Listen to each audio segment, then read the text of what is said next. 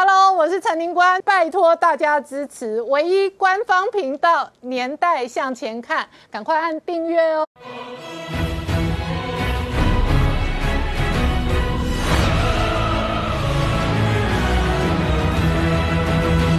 年代向前看，向前看年代。大家好，我是林官，欢迎我们忠实观众跟粉丝朋友扫描 QR Code 订阅《年代向前看》YouTube 官方频道。我们看拜习会后呢，现在华盛顿可能直接考虑抵制北京冬奥哦。那美中关系全面恶化的同时，在美国反中的强硬派认为北京冬奥压根跟一九三六年的纳粹奥运一模一样。同时哦，美国国会最新的这一个相关报告当中提及哦，中国武统台湾的风险越来越高，而也因为这样的这一个处境哦，美军的高阶将领对于北京到底会不会发动核武的攻击跟威胁哦，现在高度戒备。而《经济学人》最新的文章指出哦，拜习会后美中的冰河期可能已经接近。今天事实上很妙的新闻，还包含了新加坡的李显龙，他说呢，美中可能在台海的关系跟军事上面误判的风险很高。可是同一时间，新加加坡的国家基金淡马锡哦，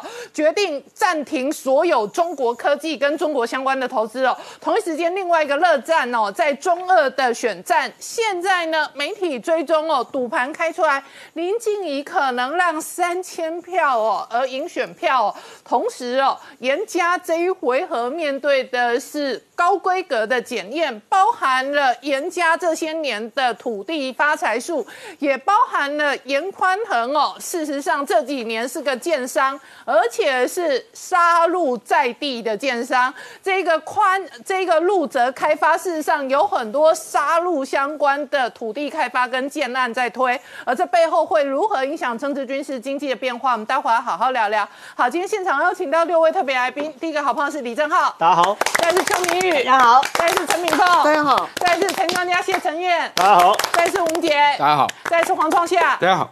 好，正好这个严宽恒哦，不做立委的日子，据说是在做建商。那事实上哦，这个媒体除了追踪出来他的豪宅、他的别墅、他在七旗的招待所，以及他们在沙鹿的老家之外呢，那更妙的是哦，中二的大选抢抢棍的空战跟陆战哦。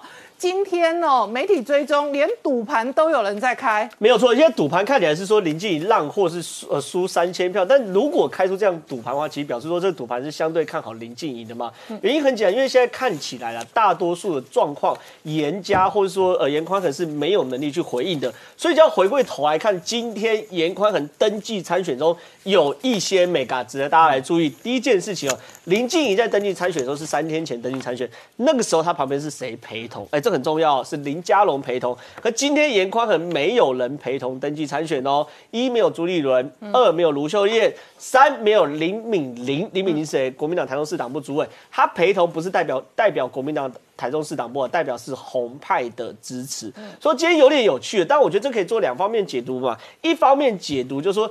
对于严家来说，你这些人来杀戮陪我参选，都是陪衬的，有我就够。另外一方面解读是说，这些人是不是没有想跟严宽恒绑在一起，不得而知。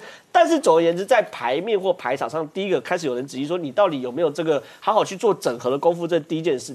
第二件事事情是，观众朋友大概都有感觉啊，最近这个所谓铺天盖地的攻击都来了。那我们也在，我应该说这样讲，上礼拜四我就在这边节目上预言，他会找媒体人，而且两位媒体人作为他的这个发言人，今天公布一位叫做白乔英，一位叫张宇轩。这两位的出身背景很有趣哦，两位都是记者出身，然后白乔英后来当主播。那他们两个所在的台的这个台姓南辕北辙。那白，但是但是殊途同归啊，殊途同归意思是张宇轩后来呢是二零一八年一路就是贴身采访韩国瑜，看着韩流崛起的这个那一台的记者，而且他的主线就是跑韩国瑜。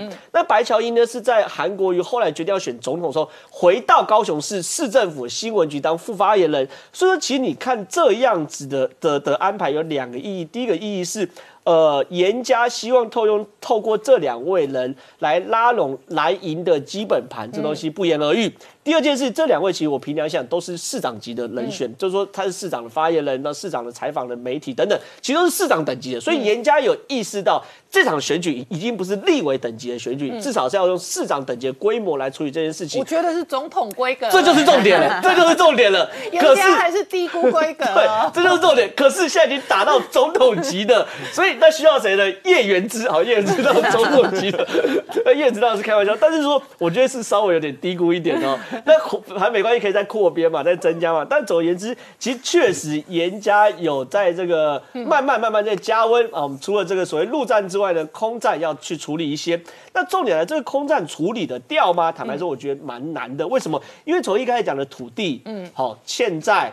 超贷、法拍、豪宅，今天最新叫做沥青，哇，水一个比一个深啊！以前我们看财经节目都说，跟着有钱人的步伐走，你你就会变有钱人。可是这些步伐每一个是我可以跟的，你怎么买土地、买沥青、法拍，什么欠债，好的，没有一个我可以跟的嘛。可是偏偏他们就这样走。那你说这些事情，当然了，我我认为啊，你可以很大方说没有违法嘛，有违法你指出来。可问题是会不会有那种感官观感上的差别？绝对会有嘛。因为我讲这这场选举很简单，只有两种人，一种是喜欢严家，一种是不喜欢严家。那你当然打这些东西的时候，对于一些原本严家支持者来说，都说严严家本来就是搞这些的，我也习惯。嗯。可是呢，那个中卫选区是有很多人，比如说我是年轻人，我在台中工作，我不住中卫选区，但我在台中是个小房子租套房。那我看到这个候选人在七期，就等于是台中的信义区嘛，有这样的豪宅，我会不会有相对剥夺感？所以这个东西，我觉得是民进党很清楚的策略，就开始一个打一个打一个打。可是呢，这样一直打下来之后，其实我们回头看。严家是没有认真去回应的嘛？原则上就是要去告等等的，所以说面对到这件事情，大概只有两件事，一个叫做一次性的开个记者会，把所有事情讲清楚、说明白。曾经有过，曾经有过，就是二零一五年王如玄呃军仔事件，然后那时候我是王如玄他们呃总统团队发言了嘛，最后就一次排开，把所有的事情都讲清楚，然后呢还做一个动作，就是把他过去几年就十几二十年军仔的获利一千七百多万，嗯，全部捐出去，哦，哦，很大条，一次捐一千多万哦。可是问题是以严家现在状况，我我我不讲一些有的没有，我光是说杀戮镇长那一条是法院判下来的，他可能就要先还六千多万出去，然后一些获利等等，哇，可能要先喷好几亿，然后才可以进入选举，所以一次性了结大概也很难。然后呢，另外一个方式是战场转移，比如你泼我黑水，我就泼你黑水，对。那我泼你黑水的话，两边就打一打去，就就战场就转移了嘛。可问题是，偏偏是林静怡，哈，林静怡她虽然当过立委，可是当过一届，坦白说也不太能瞧什么事情啊。所以你看看他的财产公报，或看看他的过去，大概也没什么好检验的。所以说，就我过去对于政治的了解，你能够做这件事，要么就是一次性开记者会被问到饱，然后断尾求生，把所有事情讲清楚，然后该赔的赔，该还的还。坦白坦白说很难做到。那战场转移呢？林静怡坦白说，我认为是相对干净的一个人选，也很难。所以我认为严家现在确实是有点进退维谷的感觉。所以说严家今天呃严宽今天才抱怨说，他搞不清楚他在跟林静怡选还是跟周玉蔻选。我坦白讲，你在跟周玉蔻选，实在话嘛，实在话啊，因为林静怡根本就每天都两两跑他的行程啊。那你不要说这样，严家自己你知道吗？他今天公布竞选组织叫做做事不必讲干话。这句话其实是骂周玉蔻吧？林静怡也没讲什么干话，你自己人下家搞不好在骂你李正浩。我我小小一个独木舟也不会回到国民党的方舟、同舟，所以这骂我干嘛呢？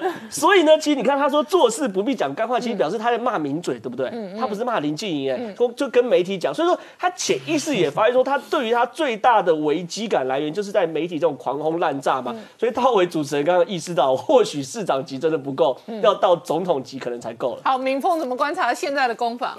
现在呃，严焕正式宣布这个参选，然后他就是如大家所说的，找了两个台北来的这个发言人嘛。那这个韩国语的声量一向都很大嘛，那所以说他找的人刚好都是有韩家军的背景，那你就可以看到说，而且他在记者会一直强调，这两位都非常了解年轻人要做什么，所以他完全知道自己的弱点在哪里，然后也知道说这个未来可能民进党使用的策略就是又是要叫年轻人如果不能。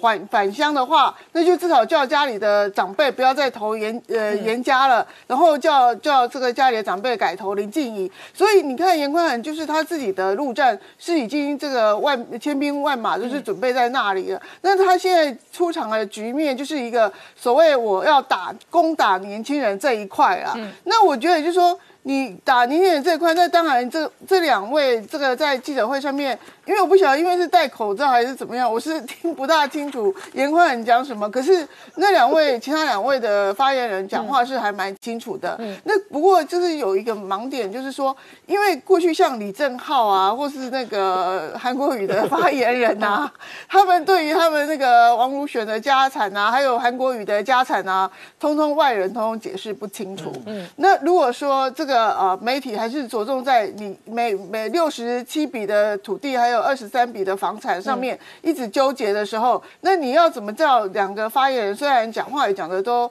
非常的呃漂亮好听，可是问题是这种家里面的事情，你要叫这两个人怎么去解释？这就是一个很大的问题了。那房产的事情，虽然大家都觉得说啊，这个包括二选区的选民会认为也认为。严家本来就是这样，人家本来就是有钱，人家就是本来就是搞这些砂石生意的人，或怎么样也没有怎样。但是问题是，当你这个所谓每一笔一笔的拿出来在。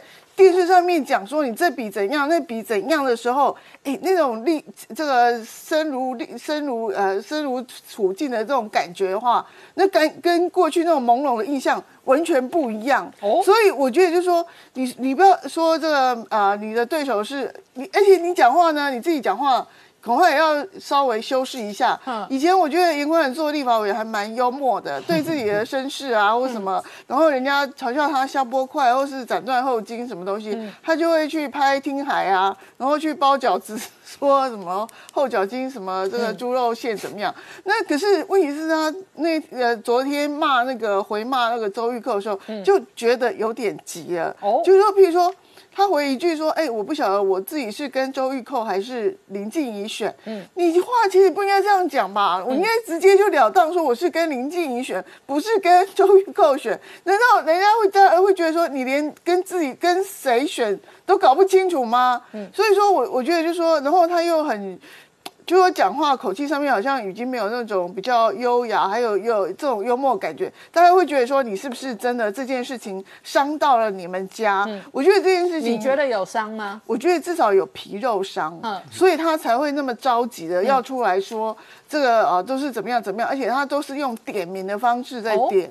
哎，过去政治人物被检验其实是很少用。被点被点名的方式，除了韩国瑜点过邱明玉之外，其他人好像好像很少这种说谁谁谁点呃讲什么要进步，或者谁被谁教坏怎么样之类的。所以我觉得这一次的，就还有包括你代表正南宫也是要被拿出来啊。二九一六三四六七八这个数字，大家都记得一清二楚。四十几年的报财产就是两亿九嘛，都没有变。所以我觉得多多少少四十几年来台湾通膨多凶啊。现金变得多薄，对啊，他每次报都可以报两假嘛，香火鼎盛啊，对啊，然后连尾数六六七八都一样，对不对？庙产怎么会这样？对啊，所以大家就觉得很质疑嘛，所以我觉得他这一关呢是要先过的啦，就说。这个，那你未来怎么样的回避或怎么样？譬如说今天记者会，你看就去登记的时候，大家还是继续问你住七期的事情嘛。嗯。所以我觉得他去，尤其是挑七期的事情，对他也自己也不利啊。就你你去挑林静怡住乌日的事情，哦，然后你说呃坐高铁常常要绕跑，嗯。可是你知道台中的七期就是沿着台中台中交流道在发展的，那难道你住高速公路旁边，难道你也要绕跑吗？嗯。所以这种逻辑，我觉得他整个东西还。还要再经过比较多的一个设计啦。嗯，那你说这个关于这个赌盘的事情，这个东西是民想觉得自己很怀疑的事情。什么叫怀疑？就是说你林静怡才宣布，呃，这个是上个礼拜就开始传出来的事情。然后林静怡才刚宣布参选，他就可能让三千票赢，那那他就不用选啦，他就躺着选就好啦，那就不用跑基基层了嘛。嗯，然后他们就民党内部就分析这种内外盘的这种。问题存在。什么意思？什么叫内外盘？就是说我这个二选区当地并没有这个盘。哦，就是说当别的地地方插花开盘，对，就是说像提提出提出这个是蔡意瑜委员嘛，然后他是嘉义听到的。嘉，义盘嘛，对然后嘉义很多大咖，很多赌博大亨哦，对对，然后他们就说他让外界误以为林静怡是有优势的，然后就去开这种盘。那事实上在。这个本区呢是开严宽很会赢的盘，啊？所以所以他们就会，他们就说这个是一个主头的一个操作方式嗯，就说真正的会赢钱的是二选区的盘，对。可是呢，它可以让让这些主头在外地又开另外一种盘，因为他然们觉得后两边对赌，对然后中二的盘，中二的这一个筹码压的方向，可能最后就会赢。对股票市场多空一样嘛，就是中二做多严宽恒，其他地方做空严宽恒，然后对这样赌头可能多空就平对衡了。对对，然后这是 hedge fund 的操作对策啊，然后就可以又可以赚钱，然后真真的，然后你真的在二选区的话，就是下严宽文会赢才会嗯催票结果嘛。有道理。对，然后你在外外面的话下这个嗯林静颖，然后就可以赚钱啊，因为最后可能他们会觉得严宽很会赢啊，所以他们民进而且外面的盘可能被嘎空嘛。对没有错，所以他哦们民进党就非常怀疑这个盘是怎么开的。哎、所以这个盘如果操作的好的话，不但赚到选票，连钞票都赚到，对他们就是而且连对。外盘的嘎空那一些空头可能都被嘎到死、哎，对啊，没有错啊，所以说就是说，民进党为什么对这个盘会非常提出来说是用怀疑的态度去、去听，因哎、为本地人民进党怀疑，民进党现在主政啊，中央地方都民进党的，那司法调查系统可以去追，可以去查、啊，可能问题是每次选举都说有赌牌，每次也没抓到啊，不晓得啊，所以所以他们一开始就，但是当地就是主要是当地的人并没有听过这个盘，嗯然后他们就互相对起来，就说这个盘为什么开在外地，嗯，所以这个东西就有点有点玄机在那里啦，所以这个东西未来怎么样还是要要观察啊、好，我们稍后回来。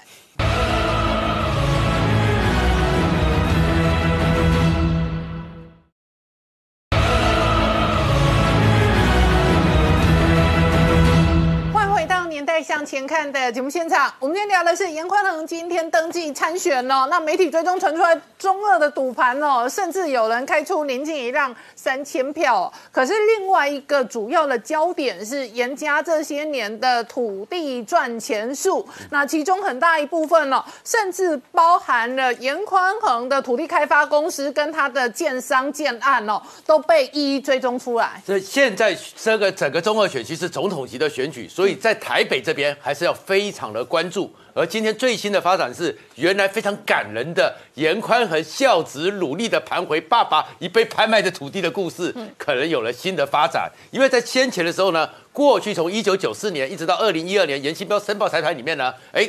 突然有三笔土地呢不见了，嗯，但是不见之后，后来在严宽恒的申报里面呢，土地面积、地号一模一样，在龙井的三笔土地，通通到了严坤恒那边去了。哎，大家就很迟疑说，哎，怎么会回事呢？所以那时候严清标在宣布参选，严宽恒宣布参选之后，有解释说，我是因为做生意失败了，这些土地被拍卖了，宽恒不忍心爸爸的土地被拍卖。一笔一笔筹钱借钱，把他给赎了回来，把他给标了回来，看多感人的一个孝子盘回祖产的故事。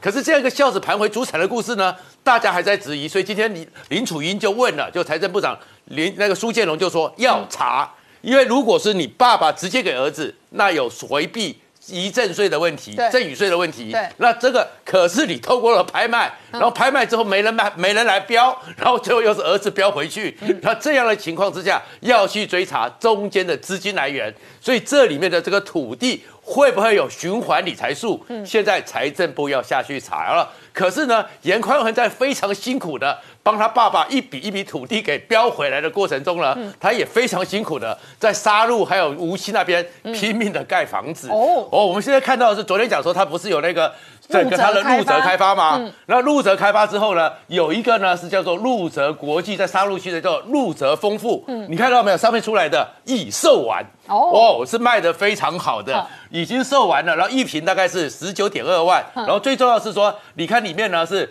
电梯别墅，哦然后里面呢是精修电梯别墅，所以这个是别墅社区的开发别墅的社区，对的。然后呢，一楼是有庭院，而且可以停车，院内可以停车，全内可以停车。然后一楼叫做孝亲房，你是可以让爸妈住在那边比较轻松，也比较方便。而且地板呢，全部是铺石材，连一楼的楼梯。都是贴上石材，看起来就多么的富丽堂皇。然后呢，地板都是抛光的。然后再过来呢，在无锡这边呢，我看了以后我都后悔，说我怎么要在台北买房子呢？哦你看到没有？对不对？这个叫做入泽剧。光看这里面呢，首先呢，它是只有百分之二十八的低公设。OK 我这公设很低，但是呢。光一个宽敞的主卧房就比我家的小小的蜗居的客厅还要大，嗯，然后呢，你看它的整个这边，然后里面呢还特别标含是拥有主干道的小豪宅，哦。什么是主干道？台中大道、嗯。中华路口，所以交通非常便利，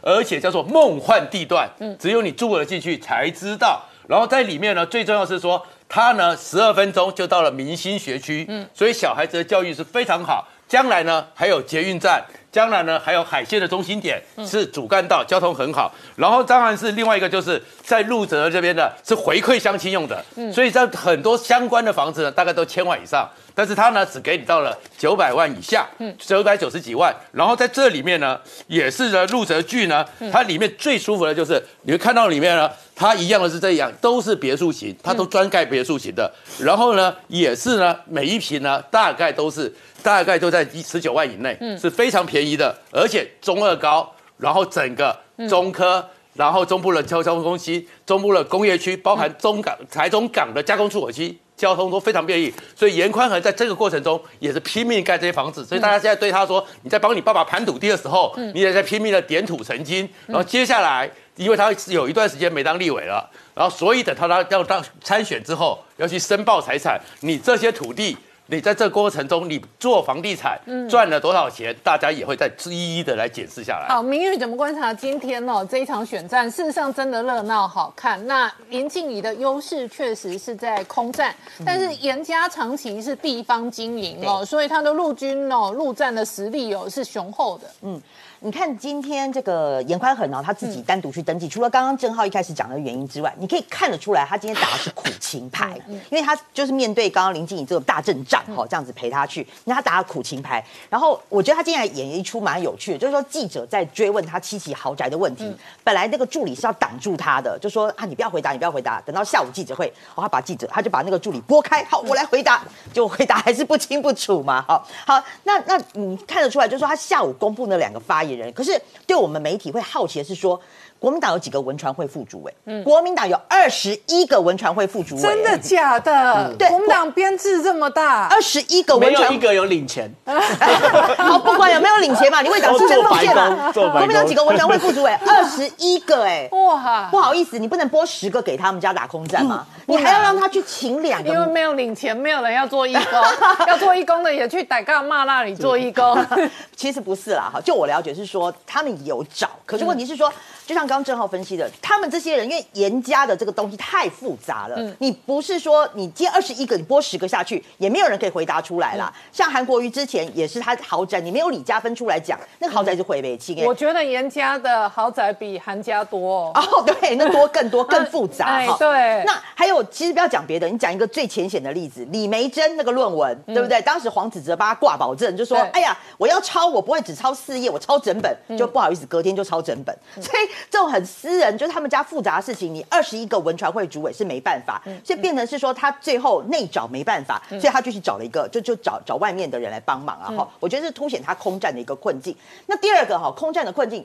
其实他这是对向谁？他自己也讲嘛，是对扣扣姐嘛，对周玉蔻嘛。那我我我觉得比较有趣的是说，你知道呃，扣姐啊哈，她呃，扣姐现在在一直在攻她那个房产的事情。对那你反而林静怡，林静怡好像感觉就完全切割。对林静怡去主打核废料要放哪里，她就一直追问对这个严宽恒。那所以你可以看得出来，就是说现在是两手策略嘛，哈、那反正就是你要房产事情，我就让寇姐去去打你哦。我我分享今天我今天碰到的事情，我今天要来录影的时候，嗯刚好碰到这个制作人打给我，我们讨论一下内容，要要讲什么。就后来我就讲说那个房产的事，我就跟他讲，就我下了我要下车之前，那计程车。问讲大哥就就就恶狠狠的骂我说，不要再讲房产了啦。嗯 为什么？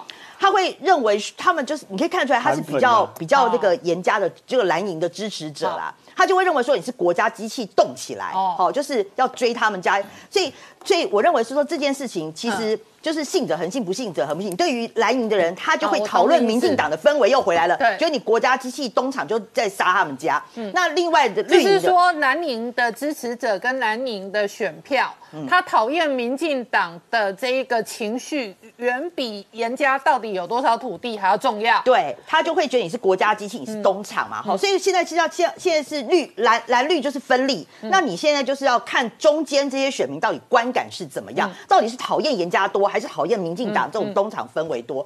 那回过头来，大家会好奇啊，那寇姐到底跟跟这个严家是什么恩怨？为什么每天要追打他，好像在追杀复仇人一样？事实上，我问过寇姐嘛，寇姐自己也公开讲啦，她说她年轻的时候，大概二十几年前，她在联合报当还是当记者的时候，她写过一篇就是严清标的报道。那当时她下的标是。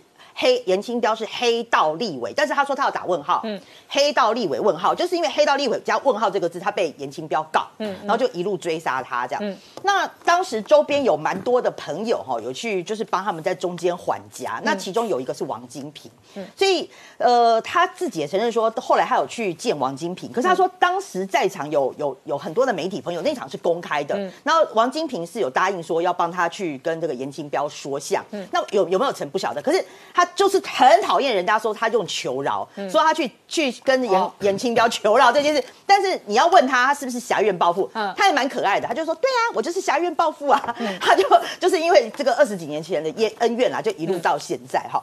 那我刚刚讲到说，国民党现在的困境是进退维谷嘛，你到底要不要去淌严家这趟浑水嘛？对因为毕竟严宽恒也是你征召的，可是看起来你的人对他的空战是没帮忙的，好，这是国民党困境。可是国民党的困境现在还有两个，第一个大困境是在公投。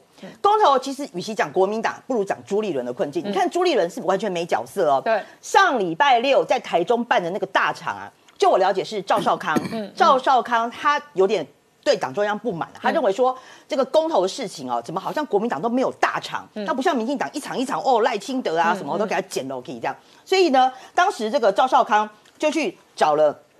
王金平做讨论，所以后来就是一个出钱，然后一个、一个出力。后来赵少康找了郝龙斌，他们就去办了这一场，然后再去把江启臣抠出来。所以你看那一场朱立伦是整个没来的。那接下来你包括桃园场跟台南场，对，朱立伦基本上也没有角色都没都没有角色，所以变成说是战斗蓝在 hold 这个公投，包括赵少康今天自己要去讲公投嘛，朱立伦还退下来，所以党内会对朱立伦的领导有点很很就是对他的公投都没有处理是最不很不满。那最不满的其实最后这一件啦，就是同舟共济计划啦，哦，就是现在傅昆奇啊 什么的啊，那独木舟不知道要不要回来。我啦。是独木舟，周 周小平说他是龙舟，要回去跟大家一起划。啊，我是独木舟自己划。就好。今天我跑立法院很有趣哦，你傅昆奇是有备而来，傅昆奇一来哦，他完全就是没有发表任何宣言，他就是让记者问问题。对。那记者呢不管怎么问，好一直问，傅昆奇就是用刘邦，就说朱立伦是刘邦，然后不要再怀念这个崇祯皇帝，很有趣又带起话题了，到底是谁是崇祯皇帝？对？啊，就马英九啊，他其实讲就马英九。后来因为记者还蛮白目，直接去问马英九说，他说你是崇祯皇帝，就搞到马英九很不爽。马英九说这个问题只需要我回答吗？那事实上我就要讲的是说。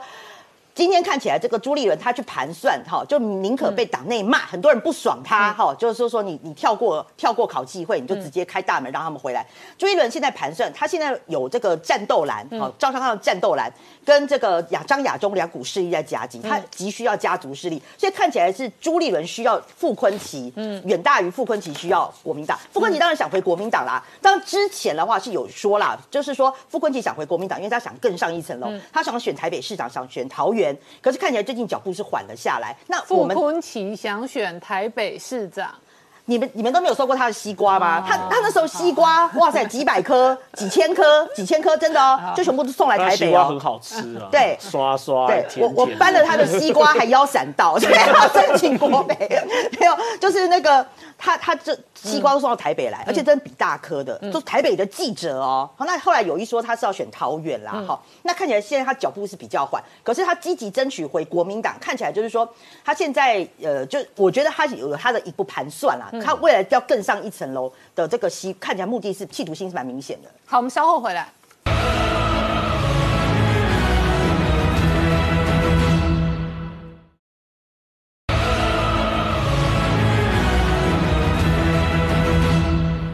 年代向前看的节目现场，我们今天聊的是拜习会后呢，现在华盛顿邮报传出来哦，拜登的团队可能直接抵制北京冬奥。事实上，美国国会现在哦也有这样的抵制风潮，而美国国会最新还有一个报告哦，主要的核心讲到中国武统台湾的风险哦，事实上增高了，其中还提及哦，可能运解放军两万人登台。美国国会这份最新的报告五百三十九页。重点就是讲台湾，台湾的非常危险，而且他特别提的是，目前解放军已经有初期第一个阶段就可以运送两万到两万五千个部队直接登陆台湾，而且在这样一个情况里面，台湾承受的风险每天都在增加，台湾的压力每天都在增加之中。然后呢，他是说现在呢，美国那个整个五角大厦还有国务国务院都一直讲说，整个叫威慑能力，但是他说美军在台海的威慑能力，现在这个压力其实是有重大的危机。它里面在特别讲的是，因为呢台海现状每天承受解放军持续增加的压力，特别是他们现在出席军队里面，像他们的七五级啊、七一级这样一个两栖登陆舰。随时就有两万军队可以抢滩登陆，抢滩登陆之后，目前解放军又在做一个所谓的民船军用。就会源源不绝的攻击上了台湾，而且他当时有导弹的能力，有那个整个网络，还有封锁台湾的这些能力，都会全部的下去。然后他在这样一个情况之下，台湾过去长期欠缺面对这个封锁的准备，所以这危机是很大的，所以应该要加速台湾不对称战争。建议美国五角大厦、美国国务院、白宫。对于台湾的军售的流程和审查要加快速度，赶快把台湾给武装起来。可是它里面特别提到一个危机，这个危机是什么？整个习近平会开战的决策是什么？当他们有这样一个能力的时候，如果你美国在这边展现的军力不够强大，不足以威慑，他就觉得有机可乘；或者是你美国的总统、美国的领导者对于是不是立刻支援台湾这个态度里面模糊、不清晰、不够坚定。就会让习近平等人认为说，美国回应不会那么立即，不会那么立即之外，他两万人一送过来，就可以造成既定的事实。经济学人还特别讲说，拜习虽然相会，但是认为美洲关系会进入冰河期，因为他们的这个相会呢，跟历来的惯例完全不一样。美中这种大国过去高峰会的时候，先前都是有好几个月的幕僚作业，议题讲得很清楚，哪些成果要出来，哪些最后几件事情，双方见面之后拍板定案，没有像他们两个人讲了这么久。竟然没有结论，代表着他们的关系是很差的。然后他们又透露了一个，在九月的时候，拜登不是有跟习近平讲电话吗？那习近平在里面是多凶啊！习近平是直接谴责说：“你拜登，你美国是在欺压中国，你习近川普是一个不合格的领导人，你拜登也不遑多乱。”然后如果这个时候都已经拉到这样子的时候，所以其实习近平是吃定了，你美国有犹豫。而习近平是越来越扩张。好，那明姐，美国国会出来相关的这一个军事报告的同时，美军的将领哦接受媒体的访谈，也公开直接讲哦，中国的金属飞弹事实上有可能直接对美国发动核武的威胁或攻击。对我先谈这一份美国的这个经济安全审查委员会提出的这个年度的报告哦，这一份由 USCC 提出的这一个相关有关台海情势的分析哦，那中间当然点到说台海目目前似乎进入一个危险而且不确定的一个时期哦。那我觉得全篇这一个报告的重点，除了分析了这一个目前台海两岸的军力哦，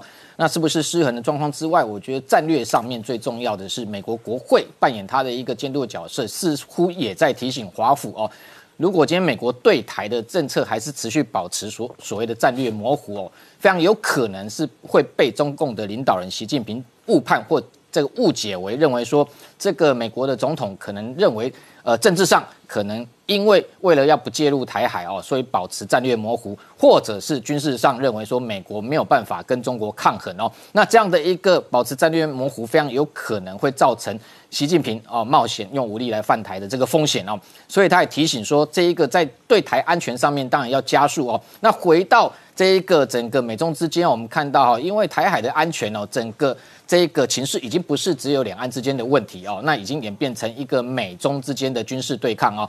那这最近呃一位即将这个在年底卸任的这个美国呃等于算是美军将领里面第二把手哦，这个参谋联席会议的副主席海顿哦，那在卸任前提出一个呃对美国美军内部哦未来这个发展重要的一个警讯哦，那特别引用就是说先前呢呃这个金融时报曝光哦七八两个月分别有两次中国进行所谓的高超音速飞弹的测试哦。这样的一个动作，他非常忧心，认为说，未来中国有可能对借由这个高超音速武器携带核弹头对美发动核武攻击。那这样的说法，当然听起来会让这个美国内部感觉到这个非常的震惊哦。那他也直言，就直接直接讲说，这个中国似乎在高超音速飞弹上面的技术已经领先美国，而且他还。罕这个罕见首度哦，详述了这个整个过程。这美国发现说，这个解放军先用这一个呃高参数飞飞弹哦，它大概速度有高达五马赫，也就高超音速的这个速度哦。那先绕行地球一一圈飞行之后，再投掷高参数上面这个滑翔载具，也就是 HGV 的这个弹头，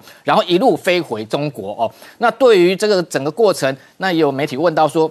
是不是真的击中一个假想目标哦？那这个海顿他坦言说，这个先前《金融时报》报道说误差虽然有到三十二公里，看起来非常远，但是海顿认为说这样的一个测试似乎已经够接近了。所以最重要就是说，高川是武器哦，其实它等于说突破过去本来解放军对美国哦核子威慑上面的一个载具的一个呃局限，包含像。它虽然发展的东风四十一这种这一个呃洲际弹道飞弹，或者是浅色的巨浪二、巨浪三型哦，那现在高参数飞弹如果这个真的成熟的情况之下，它可能能够更有效的突破这个美国的这个在本土这个架构出来的飞弹防御系统哦，所以这样的一个状况，当然让美国感觉到忧心。那不只是说。先前啊，这个美国参谋联席会议主席哦，米利形容这个是这如同过去哦，这个苏联发射卫星的斯普尼克时刻。那美国的国防部长奥斯汀这几天被问到相同的问题，他也认为说，的确中国的军事发展是让美国感受到威胁的。不过他的一个解读，我想相对来说比较保守一点，他是认为说他不会用斯普尼克呃尼克时刻这样的来形容。但是哦，这样的一个发展过程中对美国形成的威胁的确是存在。不过他对美国自己的军力还是有信心哦，他认为。说美国要全方位的发展各式的军力，不会针对敌手哦，这某一个特别能力，也就是高参数武器的一个突破哦，就感觉到畏惧哦。那这样高参数武器到底对未来美中之间的一个关系发展会如何哦？影响我们看到近期拜习会哦，其实除了关心这个关键这个琢磨在台海的问题之外，其实事后我们看到美国的这个白宫的安全。呃，国家安全顾问哦，苏立伟也出来讲到说，接下来可能美中之间会有针对军备管制的这个相关的对话，而且白宫事后还特别发表这个声明说，这个是对话，不是像过去美苏或美俄之间的核武谈判哦。那这样的对话其实反映回来，也表示说，的确美方对于中国发展这样高超音速武器，可能期待核弹。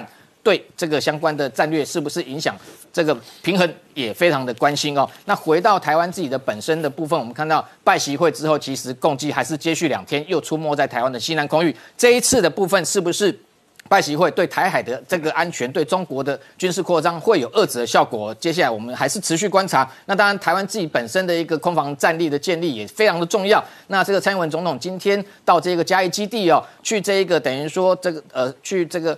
呃，看了我们 F 十六从 A B 型提升到 V 型哦，就 Block 二十型哦的这样的一个成军典礼，那接机了大概四十架。那目前来讲，一百四十一架里面哦，这个凤展计划目前来讲已经完成六十四架的购改哦。那当然，这样的一个换装成这个最新 A P G 八二三 i s a 雷达哦，它最重要的军方相关讯息就是说，相较于过去旧型的这个 F 十六 A B 来讲，这样的一个新的 F 十六 V Block 二十，它的一个战力在政治能力上面至少提升百分之。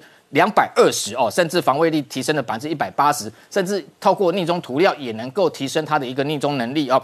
那还有包含像它上面的雷达侦测距离有具备具备这个全全天候，那更高解析度的一个类似像这个合成孔径能够测绘能力，对于相关的目标的侦查能够更为这个这个细微，那更早接掌握这个敌机的一个方向。那我们知道在空战过程中，如果你的眼睛看得够远，看得够清楚，你就可以更早比敌方出手哦。所以应对于未来像近期。这个解放军不断的派歼十六，或者是说未来有可能歼二十投入台海的这种情况之下，目前来说这一批 F 呃 F 十六 V 哦，在这个完成这个性能提升之后，我们知道它 RSR 雷达 APG 八二三其实性能非常接近 F 三十五的 APG 八十一哦，所以这样的一个整个侦知能力的一个提升哦，对于现行哦，可能解放军对台的空中来自这个武力威胁，配合地面的各式防空导弹哦，进行一个空地的一个联合防空的情况，应该还是能够有效的应应。好，我们稍后回来。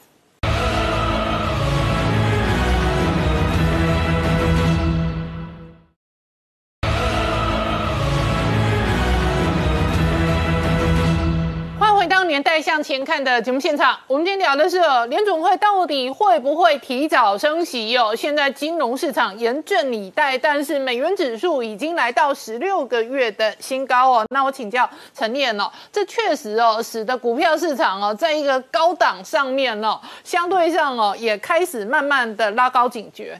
对，当然大家会觉得说台股到底会不会涨哦，甚甚至有很高的一个警觉性。可是现在台股就是仅仅涨哦，今天又涨了七十七点，而且量能整个有出来，有机会周线连七红哦。嗯，那这样子挑战一万八有没有机会？我觉得机会是相当高，因为目前也没有什么额外的我们要注意的灰犀牛。当然现阶段来看，台积电还是很重要的领军的啊的这个要角了，因为今天还是涨了三块钱，还算不错。但是相较于金元。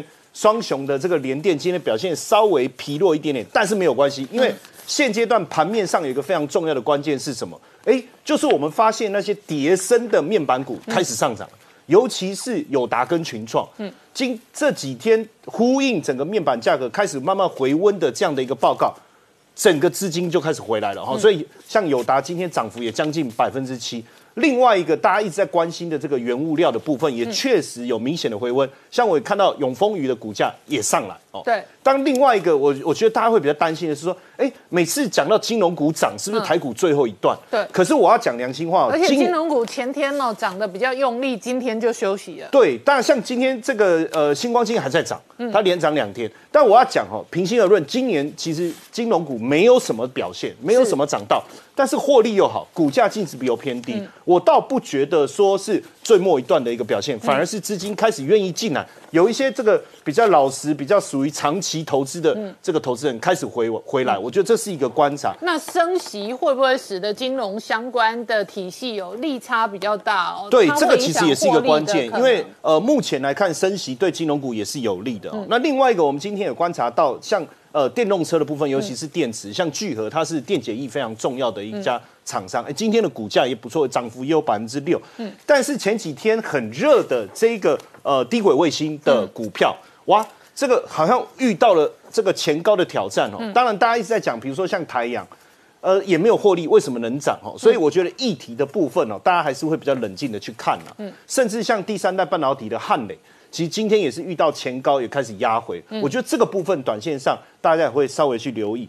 当然，刚才回到来讲这个美元的部分，我觉得现在一个很重要的关键呢，就是到底什么时候会升息？对，因为明年六月升息的几率目前是超过六成。对，九月升息的几率是八成。这两天是有联准会的鹰派说拜登再不升息要倒台啦。对，而且所以所以现在十一月升息的几率已经九九十趴了，已经不是二零二三年，我现在讲的是明年了。对，所以甚至我觉得搞不好。一跨到二零二二年，会不会六月升息的几率直接飙高到八成？嗯，那这样子，你你联总会到底要不要升息？嗯，就是被市场的声浪逼着嘛啊，所以现阶段来看呢，整个呃美元出现了一个避险的一个风潮，就是说大家会觉得说。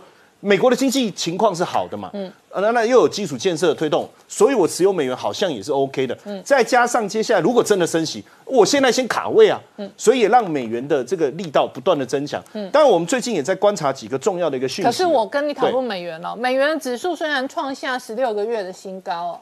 但是很妙，台币也很强。对，就是美元对欧元很强，美元对日元很强，美元对欧元都很强。但是哦，相对于台币哦，台币感觉上哦，至少是以今年这一波来讲哦，相对还更强。对，而呃，基本上还会强。嗯，而且我跟大家分享哦，大概会强到至少明年一月。嗯，为什么？因为我们出口太好了。哦，我们连续出口的成长，这些出口要换汇啊，都赶在年底，还有。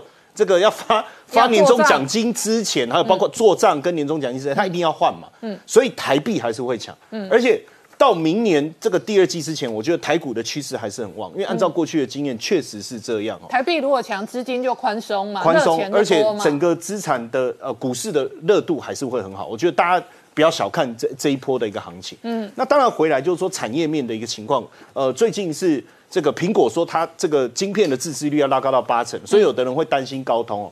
但是我我跟各位讲哈，其实因为之前苹果买了 Intel 的花十亿美金买了它的数据晶片哦，嗯所以其实他要自己做这件事是肯定的。可是很奇怪哦，这个讯息并没有让高通的股价下跌，这五天还是持续的上涨。为什么？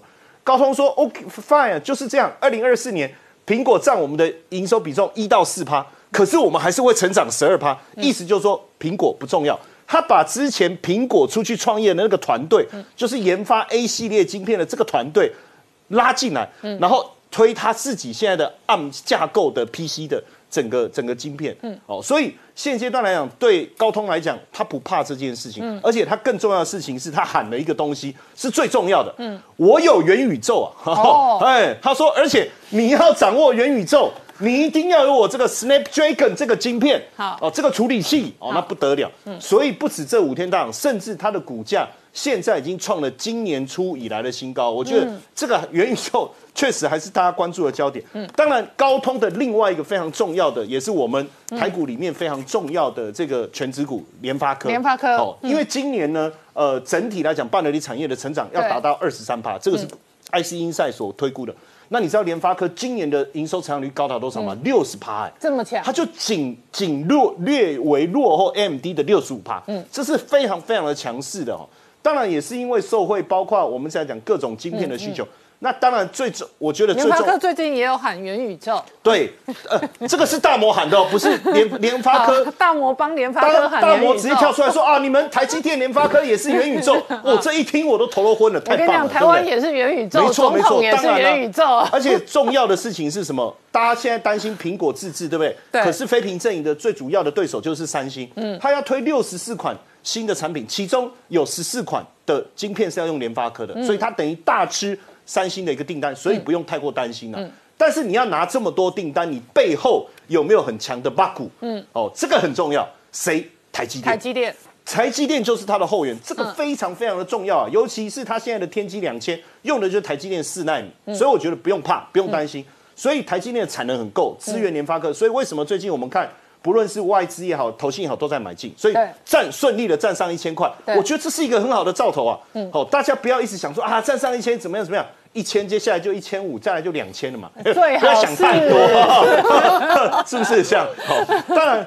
当然我，我觉得现阶段呢、好，可是现在这个时间点，确实明年的景气有跟产业前景跟业绩基本面是很重要的，很重要很重要就这个时间点，要么就是要压做账的行情，要么就压明年的成长的行情。我我觉得半导体还是一个非常重要的关键哦。为什么？你你去看，我们去看观察整个，像刚才联发科也是半导体嘛，哦，它的后援也是台积电也是半导体，嗯。包括我们讲 ASIC 啦、细制材，这全部都是半导体。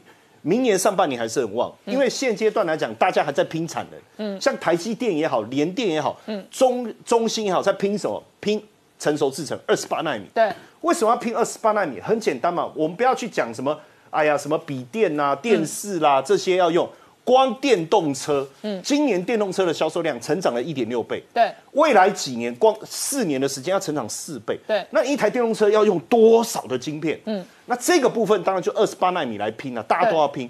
呃，那你说你拼二十八纳米能赚钱吗？哎，二十八纳米业界讲才好涨价，因为它需求更旺，好。而且涨个更多，然后也可以去拼四十纳米都可以哦。嗯。而且当然最近我觉得还是注意一下，因为小 Bible 都配的固了哈，过去。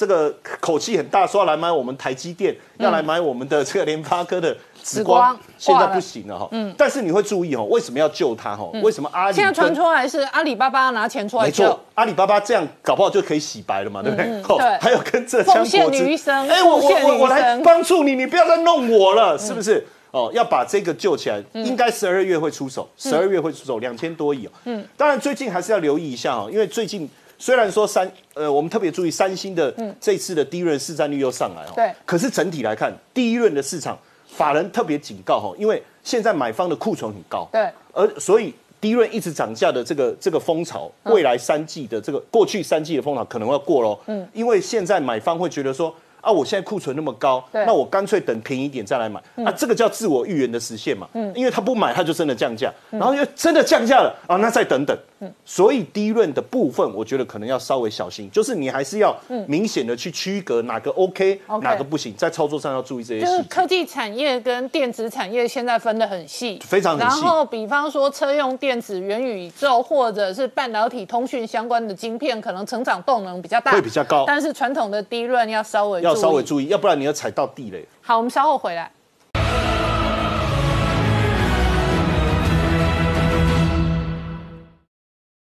Hello，我是陈宁官，拜托大家支持唯一官方频道《年代向前看》，赶快按订阅哦。